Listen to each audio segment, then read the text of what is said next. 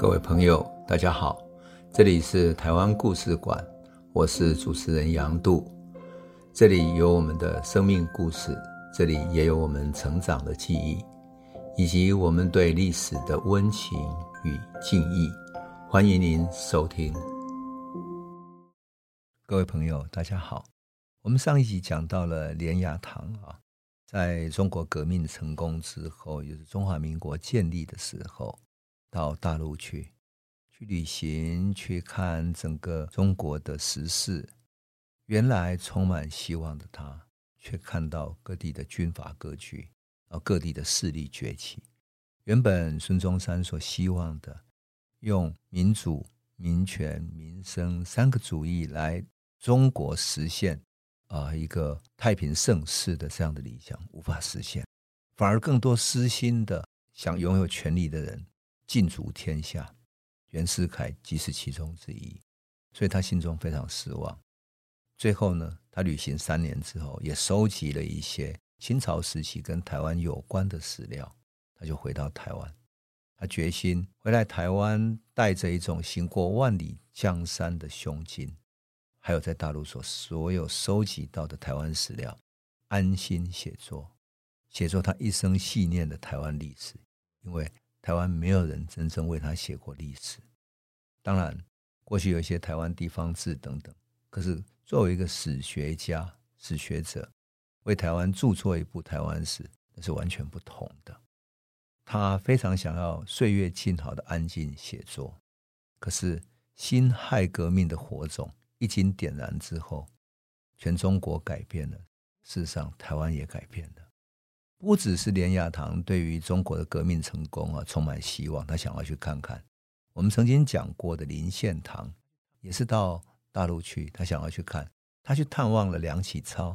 梁启超也曾经在袁世凯的幕僚里面做司法总长，可是他也是失望而归。那么这种革命的火种燃烧起来之后，在台湾民间就开始有各种传说了。传说什么？传说中国辛亥革命成功了。中国军就要强大起来了，他们会来收复台湾，所以我们只要起来反抗，中国军就会来帮忙。那么于清芳所带领的大明慈悲国，就是在这种情势底下发动了武装反抗，历史上称为交八年事件。我想我们在武装反抗里面讲过交八年事件啊，它是一次非常惨烈的事件。那么它扩散的地方啊，从台南到嘉义的山区啊。整个扩散的面积非常之大，所以日军出动了重炮、火炮、重机枪去攻打。我后来所看到的残留下来的照片，都是从什么？从日本人他们那些占领的一个地方、一个城镇之后拍下来那种耀武扬威的照片。他们故意要把这些照片发在当时的报纸上，并且做成各种照片留存下来，就是为了给想要反抗的人来警告：你如果起来反抗，你就是。全部把你的城镇炸成废墟，真的是非常惨烈。那于清芳也是因为被出卖，惨遭逮捕。所以这场惨烈的反抗运动啊，造成非常报复性的严重的屠杀。当然，这种尸横遍野哈，我在噍吧哖事件里面描述过了。可是我们可以想见哈，生活在台南的连雅堂，就是跟噍吧哖在一起的，怎么可能不知道呢？当然知道这个震撼全台的悲惨的历史，可在日本殖民政府的统治底下，他也不能讲，他心里那么苦，他也没有办法讲什么事啊。所以，一九一七年的时候，我们都知道噍吧哖是在一九一五年，对不对？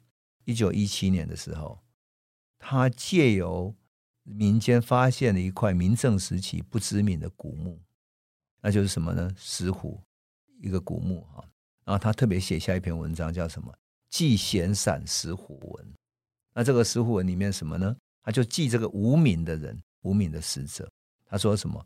他说这个无名的死者，君不为疆场之将帅，就你不是疆场战场上的将帅，不为郎庙之公卿，肃然城外，放浪形骸，而为朝野之书生，则君胡不左夹琴，右击竹？以歌以哭于燕京，就是说你你为什么不要就是放浪朝野就好了，然后带着琴在燕市里面歌哭，就像大隐隐于市一样就好了嘛。你何必在这里呢？哈，就算是你不要这样子，你也可以什么呢？他说，你也可以南下洞庭，北绝居庸，东舍彭隐，亦可逆机而逃民。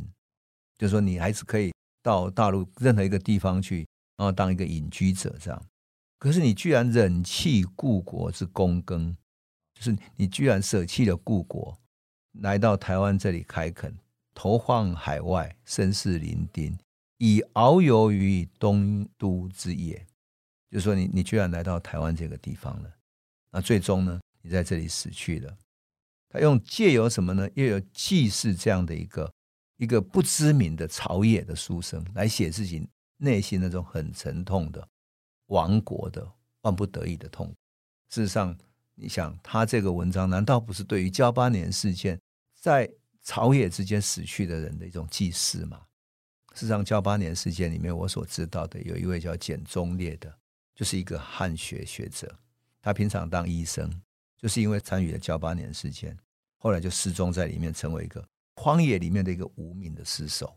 当然，后来他的下来的孩子啊，叫简娥，参与了农民运动，而成为历史上很重要的一个人。我们以后会讲到哈，台湾农民运动会讲到。但是，我想这个就是。连雅堂啊，他对于交八年事件，对于台湾那些无名的反抗者的一种悼念，可是他不能公开悼念，他只能够写给一个无名的一个石碑来去祭祀他。好，台湾通史也是一样，他变成是他唯一的寄托。一九一八年，历经十几年的心血，他终于完成了台湾通史的全文。接下来就是开始很繁琐的校正跟编辑。六十几万字全部都是手写的哈，可不是打字的，没有办法在电脑上面校订啊。他只能够用那种呃毛笔字这样一笔一笔的校订的。那当然，你这个校订完之后还要去编排哈，编排成千字，所以那就更加困难。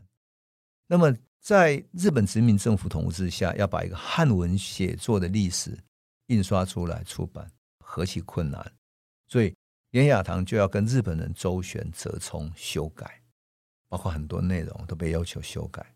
但是这种修改、删去的工作呢，他都独自把它吞了。因为你可以想见，一个作家被删改稿件是多么痛苦。可是连雅堂就算了，就吞下去了，他也没有去特别说什么。特别是什么写到唐景崧那一段，台湾民主国那一段，因为是跟日本人直接对抗的，所以你就可以想见那些段落被改的时候，他内心的痛苦。但他也就独吞了，就算了，默默的隐忍下来，只为了让六十万字的台湾通史至少可以出版。那这本书呢，它分成两年的时间，哈，分三册来出版，一直到一九二一年，终于全部完成了。书印刷之后，他写下了八首绝句，哈。那么他的心绪汹涌澎湃了，真的是汹涌澎湃。他说什么呢？庸书碌碌损其才。绝代词华漫自哀，三百年来无此作，拼将心血付三台。就是他觉得庸庸碌碌的这些书啊，哈，庸庸碌碌那种书都是去损伤奇才而已。可是绝代词华慢自哀，不过是自我做悲哀。但是三百年来没有人写过这样的台湾史，所以他要把心血付三台，自诩为什么呢？自诩就是。把他的心血付给台湾了，而且他深知说三百年来无此作，所以这里面其实是一种自诩自欺，也是一种自负。他知道说他很不容易的事情。那还有一首诗是说“绝业名山信已成”，他知道这本台湾通史是绝业名山，就是传世的功业的。绝业名山信已成，网罗文献则非亲。而今万卷藏书赋，不让猿猴咏百成。他把台湾通史视为绝业名山，你可以想见他内心的自豪哈。但是我也必须讲一下，事实上写这个过程哈，其实很不容易。因为我自己也曾经写过一本书，叫《有温度的台湾史》啊。在写书的时候，我们以为说，呃，历史好像有一些段落，就按照历史的大事记写一写，可事实上并非如此。你如果去看台湾通史，就知道他在写台湾民变的时候，有许多很细致的民间的这种往来，乃至于各种文献，都要一一去踏查。所以，像我在写嗯有温度台湾史的时候，我要参考的什么？参考的传记、文化、戏剧，乃至于各种日记、笔记等等。为什么？因为你要把历史的真实写出来的话，你就要进入那些细节里面，它才会有动人的力量。当然，很多时候你还要亲自去踏查，因为台湾有很多历史是遗留在民间的传说，而这种传说是跟日据时期官方的记载是完全不同的。像我去踏查了噍吧哖事件，在噍吧哖那里听到在地的耆老指着那个小学校门口外面的一个小小的山谷说：“当年这整个山谷全部都是死人，然后因为被他们砍了头，所以尸首全部腐烂了，你没有办法辨认。”整个山谷都发臭，你知道吗？我去踏查的时候是在中午的时间，带我去的朋友在那个正午的阳光下照射之下，你还是全身充满寒气，那种寒冷从脚底升上来，会觉得那种历史的真实跟恐怖，仿佛你能够感受到那种过去逝去的幽魂在那种土地里面啊，饱受冤屈，而等待你用历史去重新见证他们。你会有一种使命感。我相信，在台湾通史写作的时候，连亚堂心中也有这样的感触。那种写作里面的心情、踏查的辛劳、看见真实历史的感动，哈，看见真实生命的那种那种内在的激情、那种印证的感觉，是很难对外人道的。所以在追寻的过程中，内心的万般心事，是只有写作历史的人才会有感觉。因此。我都可以想象，连雅堂写完《台湾通史》的时候，他深夜眼倦啊，就是把把书写完了，然后盖起来，独自面对外面寂静的天空。那故乡外面，台南外面是一抹青山。那想要自己所写的历史啊，所叙述的悠悠先民，那些人如今在异族的统治底下，自己所能做的就是留下这个历史记忆的长卷。那种心境。其实很深沉、很复杂，又孤独又壮阔，又宽广又曲折，那种心情是很难对外描述的。我自己曾经写《有温度台湾史》写完的时候，内心也是那种很深的感触，很深的感触。所以他讲自己说：“书成之日啊，落落先民来入梦，久远可作鬼游雄。”我都可以想见自己笔下的那些人。会来梦中跟你交谈，跟你对话，因为你曾经那么深入他的生命、他的日记、他的传记里面去，所以把自己的书写变成那些落落的英魂，在九州大地上游荡，然后还是一个英雄。你要重现这种英雄的形象，那多么不容易！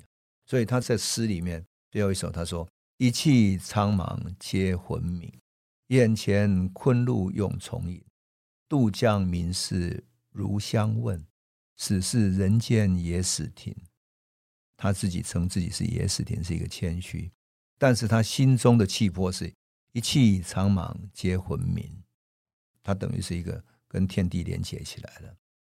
所以我们可以想见哈，那么一九二一年出版的这一年呢，其实就是什么？就台湾文化协会刚成立的这一年，也是台湾的反抗运动走向文化启蒙的时代，多么。有意思的，就说算是一个巧合吧。他把历史总结了，总结了之后，新的历史开启了，新的反抗开启了，就是这样的一个多么有意思的历史的连接点。当然，为了写历史，连雅堂也收集了很多各种史料嘛，啊，那所以很多诗，我相信写作历史的人一定会收集很多诗。过去的文人都写诗嘛，要用诗来去见证史，也用历史来见证诗。因为你从诗里面才看到很多人的一种心事，一种历史的残迹，这样，所以他就这样子。后来又出版了一本《台湾诗圣》，把他找到郑成功到台湾之后，一直到一八九五年割台之间三百多年间，哈，各家有关台湾的历史啊、山川风物等等的诗篇，全部收集起来。当然，这些诗圣里面不只是文人，还有官吏啦、乡绅啊、诗社等等，真的是很不容易。他在写台湾史的辛劳，你就可以想见，光诗就可以另外出六卷的书，你就可以想见写作是多么有意思的哈。我就想起我自己在写写那个啊、嗯、有温度台湾史的时候，我也是哎呀，整个屋子都是书，然后写完了之后觉得哇这样子，里面还可以整理出许多许多好玩的东西来。当然，那个时候是文化协会草创的初期，所以文化协会的人也看到台湾通史，看台湾通史的历史的力量了，所以文化协会还特别请他去开讲，讲台湾通史讲习会。你想，台湾人应该知道台湾史的这个说法，就从那个时候开始的。文化协会请他去讲了好几讲的台湾史，可是他讲座的时候呢，日本警察就注意到了，特别是讲到哪里，讲到清朝割让台湾，然后唐景崧跟乙未年台湾民众的反抗日本的时候，哇，一再的一再的被监视他的日本警察高喊终止终止终止，就让他停下来。最后当然这个段落太敏感了，所以他的整个演讲就被取消了。可是文化协会还是到各地去办理各种文化讲座啊，包括林献堂啊等等，都到各地去做思想启蒙的讲座，就这样子。所以说哈，一九二一年台湾通史的出版跟台湾的文化启蒙是同时发生的哈。当然，写作那么长的著作一定会很累很累，所以感到疲倦的连亚堂就想说，那去旅行吧，给自己一个长假。他就决定到杭州西湖去实践他的诺言。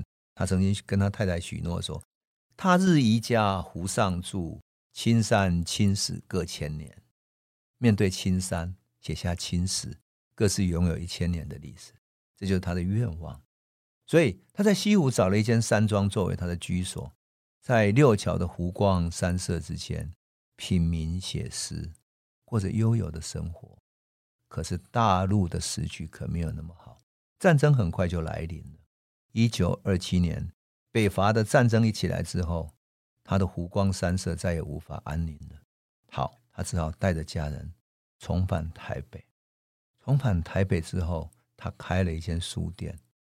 作为大学者的严雅堂和一个年轻的戏剧工作者，充满着无政府主义的。思想的张维贤，两个会有什么样的交汇呢？我们等下一集再来继续诉说了，故事还是很精彩的。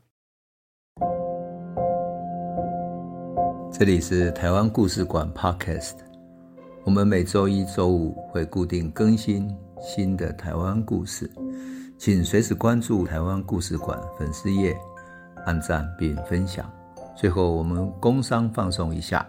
若你对本节目有兴趣，可以购买纸本的《有温度的台湾史》，更方便您阅读。本节目由中华文化永续发展基金会制作，连震东文教基金会赞助。